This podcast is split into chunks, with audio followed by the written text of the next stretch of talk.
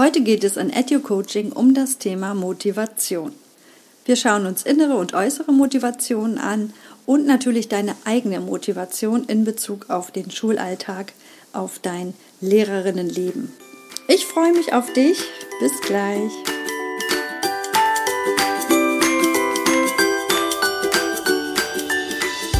Herzlich willkommen bei EduCoaching, dein Praxis-Podcast rund um das Thema Schule. Schön, dass du wieder eingeschaltet hast zur bereits dritten Folge. Und wie du schon im Intro gehört hast, geht es heute um das Thema Motivation, eins meiner Lieblingsthemen. Mit Motivation fällt und steht mein Tag zumindest. Ja, Motivation, ein großes Thema. In der Vorbereitung habe ich euch ja über Instagram schon gefragt, was euch denn so motiviert, morgens in den Schultag zu starten. Und da kam zum Beispiel von der Marie der morgendliche Kaffee, den sie unbedingt braucht, damit es ihr gut geht. Die Isa hört gerne ihre Lieblingsmusik und Theo braucht absolute Ruhe morgens. Für die Sina darf der perfekte Tag nicht vor 7.30 Uhr starten. Sehr spannend, weil die meisten Schulen ja direkt um 8 Uhr anfangen oder 8.30 Uhr. Also achte drauf, liebe Sina, dass du dann die passende Schule für dich findest damit es dir gut geht. Ich danke euch auf jeden Fall für die Nachrichten und Infos und freue mich auf weiteren Austausch, denn so können wir gemeinsam Schule neu gestalten. Für die heutige Folge habe ich vier Themen herausgesucht, die dir den Schulalltag erleichtern in Bezug auf das Thema Motivation. Ich wünsche dir ganz viel Spaß und neue Erkenntnisse.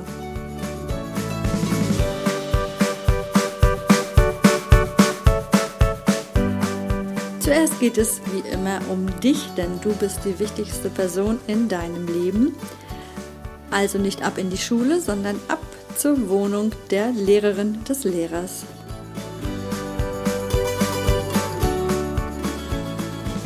Es ist Montagmorgen. Der Wecker klingelt sehr früh, bei mir halb sechs, vielleicht bei dir etwas später.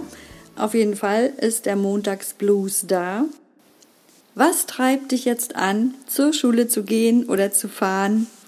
Was motiviert dich? Ich kenne beides. Du bestimmt auch. Dass man aus dem Bett springt, voller Tatendrang, voller Ideen, voller Vorfreude. Dann gibt es die Tage, wo morgens so alles schwerer geht. Es dauert länger, es fühlt sich alles ja träge und schwer an. Und es kann verschiedene Ursachen haben. Schwierige Gespräche oder Klassen, in denen du nicht so gerne unterrichtest. Ja, oder es gibt manchmal wirklich keine sichtbaren Gründe für so ein Gefühl am Morgen. Aber es gehört dazu. Und hier kannst du Druck rausnehmen, indem du das als Teil des Normalen annimmst, dass nicht jeder Morgen gleich ist. Das also anzunehmen als Teil des Schullebens, des Lehrerinnenlebens. Dieses Gefühl verfliegt bei mir meist während der Fahrt schon zur Schule weil ich mir dann positive Gedanken suche, worauf ich mich besonders freue, was so die Höhepunkte des Tages werden könnten. In der Schule dann und besonders in Grundschule hat man ja sofort die positive Energie der Kinder, die einem entgegenspringt und gar keinen Raum mehr lässt für negative Gedanken. Was kannst du tun, damit dein schwerer Morgen etwas leichter wird? Da bekommst du jetzt gleich ein paar Tipps hier auf Edu Coaching. Wenn jedoch diese schweren Phasen länger dauern, dann solltest du dir Hilfe holen, dann ist irgendwas in deinem Setting nicht in Ordnung. Hier kannst du auch gerne nochmal in die Folge 2 reinhören. Da ging es nämlich um Bindung auch in Bezug auf die Schule, auf die Institution Schule. Also wir gehen jetzt von einem ganz normalen, müden Lehrerinnenmorgen aus, der nicht krankmachend ist. Ich nutze hier oft das Resonanzprinzip. Dann gebe ich viel Energie rein, kommt genau die gleiche Energie auch zurück. Ich schaue an solchen Tagen zuerst in den Spiegel, ohne mich zu erschrecken und grinse einmal rein. Das ist auch erwiesen, dass wenn du nur die Bewegung des Grinsens machst, in deinem Gehirn Botenstoffe ausgesendet werden, die dir Glückshormone verschaffen, Endorphine ausschütten und so deine Stimmung verbessern. Probier es gerne einfach mal aus. Eine weitere Methode habe ich für mich entwickelt, dass ich mir montags oder auch an Tagen, wo es schwierige Termine gibt, den Wecker immer etwas eher stelle, dass ich da mehr Zeit habe, da nicht unter Druck gerate. Mein dritter Tipp für dich ist es an solchen Tagen, wo es dir wirklich schwer fällt, loszuziehen in die Schule, dass du dich da besonders schick machst.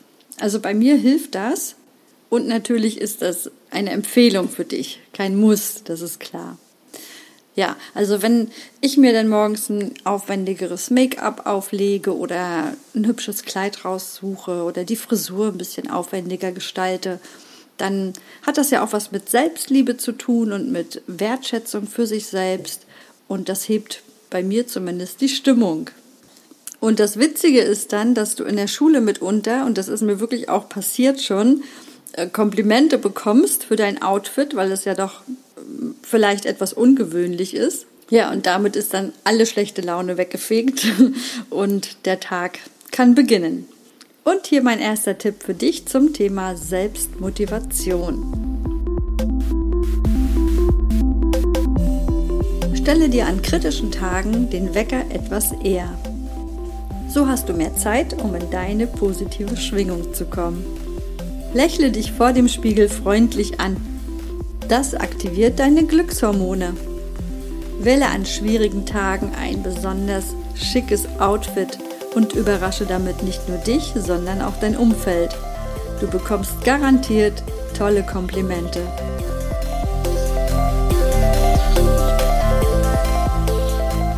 Mit diesen drei Tipps sollten dir die schweren Tage etwas leichter fallen. Wenn du andere Rituale hast, dann schreib mir das gerne über educoaching.web.de oder als Instagram-Nachricht. Ich bin sehr gespannt. Es gibt bestimmt noch ganz viel anderes in dieser Richtung. Vielleicht kannst du uns ja ein bisschen inspirieren in der EduCoaching Family. Als zweites möchte ich auf die innere und äußere Motivation eingehen.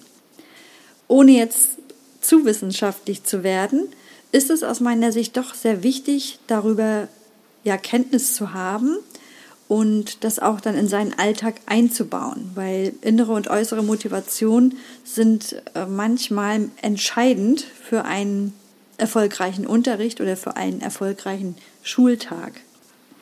Die genauen Definitionen könnt ihr überall nachlesen in Fachliteratur. Intrinsisch bedeutet innere Motivation, von innen heraus, ohne dass äußere Reize entscheidend sind. Und dementsprechend extrinsische Motivation heißt, durch äußere Reize entsteht die Motivation und dann die entsprechende Handlungsfolge. Ein Beispiel. Die Namen sind alle erdacht. Der kleine Karl möchte unbedingt rechnen, aber es ist ja Deutsch angesagt. In der heutigen Schulwelt ist es noch so, dass ja die Fächer streng unterteilt sind. Ja, er möchte unbedingt rechnen und hat auch schon sein Rechenheft rausgeholt und ist total dabei und rechnet hoch und runter die Seite und ist stolz, dass sie fertig ist, dass er da seinen Belohnungsaufkleber dann äh, aufkleben kann. Ein typisches Beispiel für intrinsische Motivation, aus sich heraus. Ihm war jetzt nach Mathe und er hat gerechnet, was das Zeug hält. Keiner konnte ihn stoppen. Jetzt kommt Frau Müller mit Deutsch und möchte ihn natürlich zu Deutsch bewegen, weil das bringt ja auch einiges durcheinander, wenn dann alle was schreiben, nur der kleine Karl rechnet. Also versucht Frau Müller mit extrinsischer Motivation ihn zu überzeugen, doch zu schreiben. Wie das genau erfolgt, das wäre schon wieder das nächste Thema. Da müssten wir Methodik, Didaktik einfließen lassen. Es geht erstmal nur um die Sache an sich. Da könnte man zum Beispiel eine verwandte Person erwähnen, der man gerne einen Brief schreiben möchte und wo man die Wörter unbedingt auch braucht. Oder die taktische Verlegung, dass man sagt, die eine Aufgabe kannst du noch rechnen, dann machen wir erstmal Deutsch. Und dann, wenn du Deutsch fertig hast, dann kannst du Mathe weitermachen. Ne, das hilft auch manchmal. Aber durchaus kann es schwierig werden. Da spreche ich auch aus Erfahrung, dass einem das manchmal den Unterricht ein bisschen sprengen kann, weil die intrinsische Motivation wirklich so stark ist und so ausgeprägt und die wollen wir auch nutzen. Ja, die Motivation von innen heraus, die erleichtert uns unheimlich den Schulalltag. Da es jedoch nicht der Normalfall ist, dass die Kinder so von sich heraus motiviert sind, gerade Mathe und Deutsch zu bearbeiten, brauchen wir aus meiner Sicht die äußere Motivation. Hier habe ich mir drei Tipps für dich überlegt, die dir in deinem Schulalltag helfen können, deine Kinder, die Kinder deiner Klasse, ähm, zu motivieren. Das erste ist, eine Challenge zu veranstalten. Das klappt bei mir wunderbar in allen Fächern, dass man ein Ziel setzt, ein gemeinsames Ziel, welches man dann in einem bestimmten Zeitrahmen erreichen will. Das können zum Beispiel Matheaufgaben sein, eine gewisse Anzahl oder bestimmte Wörter zu suchen. Oder man kann auch in die Qualität gehen, dass man sagt, wir schreiben alle Wörter richtig, die wir jetzt äh, uns raussuchen zu einem bestimmten Thema. Da ist deiner Kreativität natürlich keine Grenze gesetzt. Es geht hier um den Wettbewerbscharakter und äh, um die Gemeinschaft, dass sie wirklich gemeinsam ein Ziel erreichen wollen. Und da ist es dann auch nicht so schlimm, wenn dann einer bedeutend mehr Aufgaben schafft als der andere, weil es geht um das gemeinsame Ziel. Und um auf das Thema zurückzukommen, Motivation, das ist Motivation von innen heraus. Ne, man hat zwar den Reiz gesetzt, der Challenge, aber die Kinder arbeiten aus sich heraus, ohne dass man dann weitere Reize setzen muss. Das Schönste ist dann für mich, wenn am nächsten Tag die Kinder von sich aus kommen und sagen, oh, machen wir wieder eine Challenge. Und das ist auch ein Beweis ne, von innen heraus. Sie wollen das. Man braucht gar nichts weiter tun. Und da kann man dann auch inhaltlich ganz viel reinpacken. Auch schwierige Sachen. Sie mögen ja Schwieriges. Sie müssen nur die Wege kennen. Eine weitere Möglichkeit der Motivation im Unterricht ist, Ziele zu setzen. Individuelle Ziele. Dass jeder einen Lernerfolg hat am Ende der Stunde. Das kann man äh, vorbereiten, aber du kannst es auch natürlich innerhalb der Stunde organisieren, Wichtig ist hier die Planung, ne, dass du weißt, welches Kind was erreichen soll.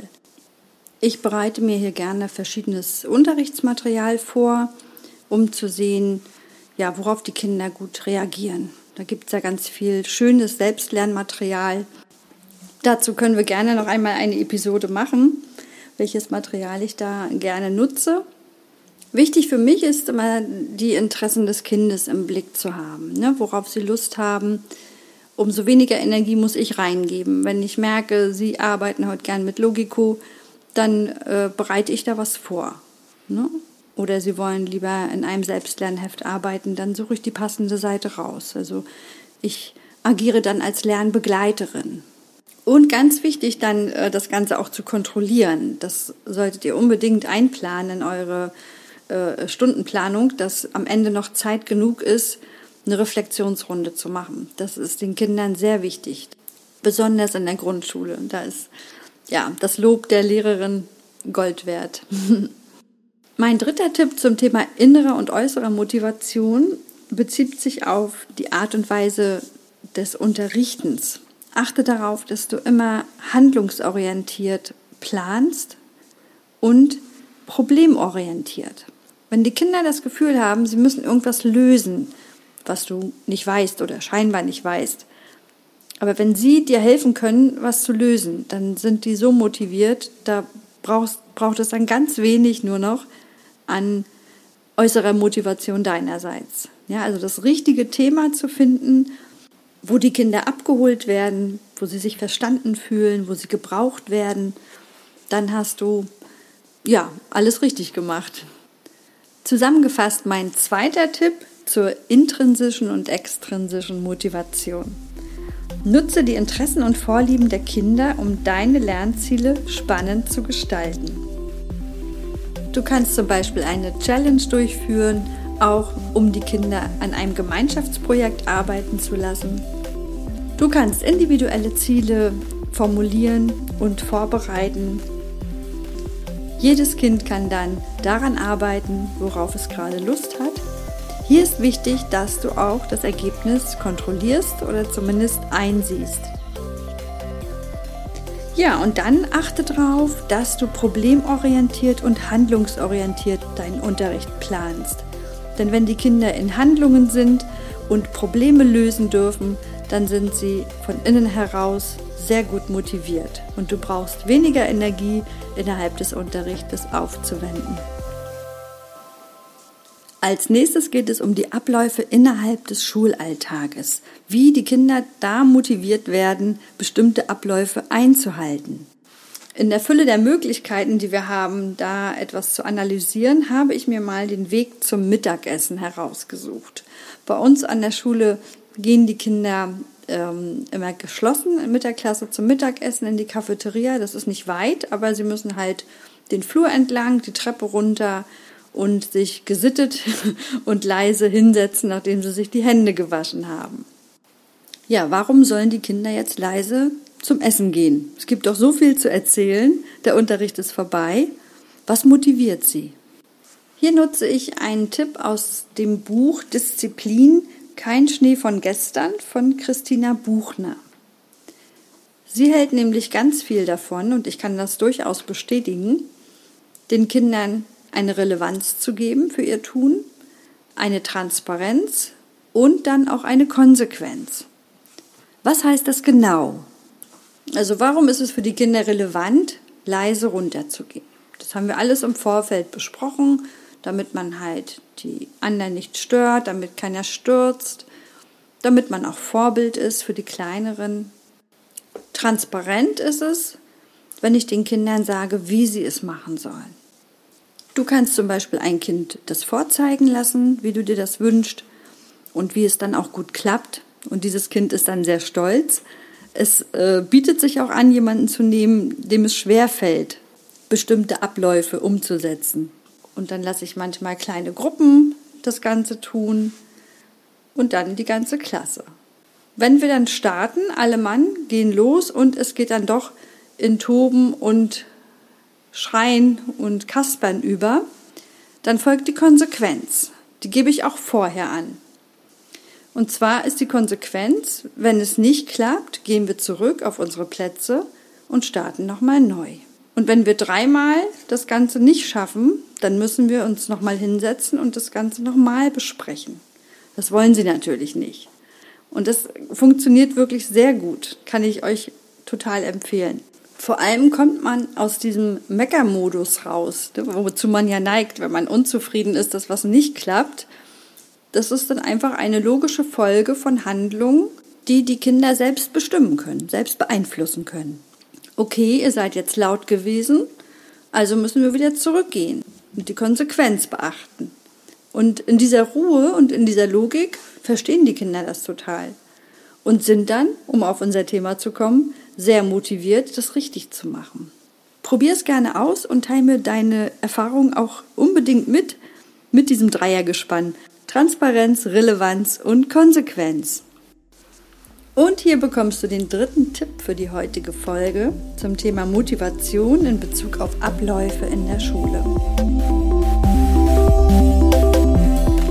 Nutze das Dreiergespann, um Abläufe ruhig und gelassen umzusetzen. Transparenz, Relevanz und Konsequenz. Mit dieser Klarheit erreichst du die Kinder in ihrer Selbstwirksamkeit und sie sind motiviert, die Abläufe entsprechend den Regeln zu gestalten. Abschließend geht es heute um die Motivation in Bezug auf das Verhalten von Kindern. Und dazu gibt es ein Beispiel aus der Schule. Alle Namen sind wieder frei erfunden und Ähnlichkeiten sind zufällig. Wir sind in der Freiarbeit das heißt, die Kinder können sich das Material und den Inhalt aussuchen, woran sie arbeiten wollen. Ich lege da gerne in die Mitte des Raumes einiges Material hin, damit die Kinder so ein bisschen inspiriert werden und ja, beobachte erst einmal. Die kleine Jasmin sitzt da und malt. Sie hat so ein schönes Ausmalbild mitgebracht und da sitzt sie bei. Das ist jetzt natürlich nicht mein Anspruch als Lehrerin, denn ich möchte ja auch, dass sie etwas lernt. Ja, wie gehe ich jetzt damit um? Zunächst einmal sehe ich, dass sie motiviert ist zu malen, also sich mit einem Stift und mit Papier zu beschäftigen. Das ist ja erstmal schon mal gut. Dann kann ich natürlich das aufgreifen und sie fragen, ob sie denn auch auf das Bild schon etwas raufschreiben kann, weil sie ist ja schon in der zweiten Klasse. Und hier begebe ich mich auch immer in die neugierige und fragende Position, dass sie das Gefühl hat, mir was zeigen zu können. Auch das individuelle Ziel ist hier sehr wichtig. Wenn ich weiß, das Mädchen schreibt sowieso nicht gerne, dann muss ich ihr jetzt kein Blatt mit Linien hinlegen, wo sie, wo schon die rote Alarmglocke bei ihr leuchtet. Also lasse ich sie auch gerne auf weißem Papier einfach schreiben. Und das, was sie dann schreibt, das gucken wir uns an. Und dann schauen wir, dass der eine Buchstabe vielleicht besonders gut gelungen ist oder wo sie denn vielleicht noch etwas verbessern könnte, was sie selber sieht.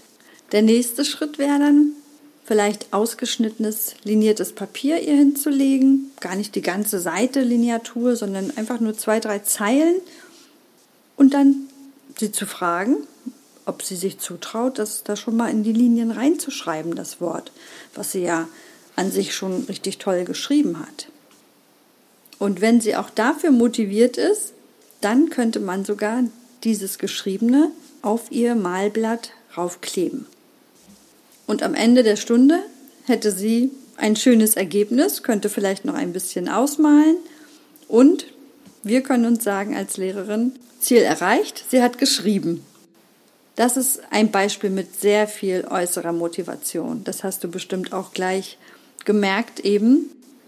Manchmal ist es notwendig, dass wir den Kindern die Wege zeigen, in kleinen Schritten, wie sie zum Ziel kommen. Für mich ist es wichtig, dass die Kinder immer das Gefühl haben, dass es erreichbar, was ich von ihnen möchte. Denn wenn Lernerfolg da ist, ist auch die Motivation viel größer. Das geht uns selber ja genauso.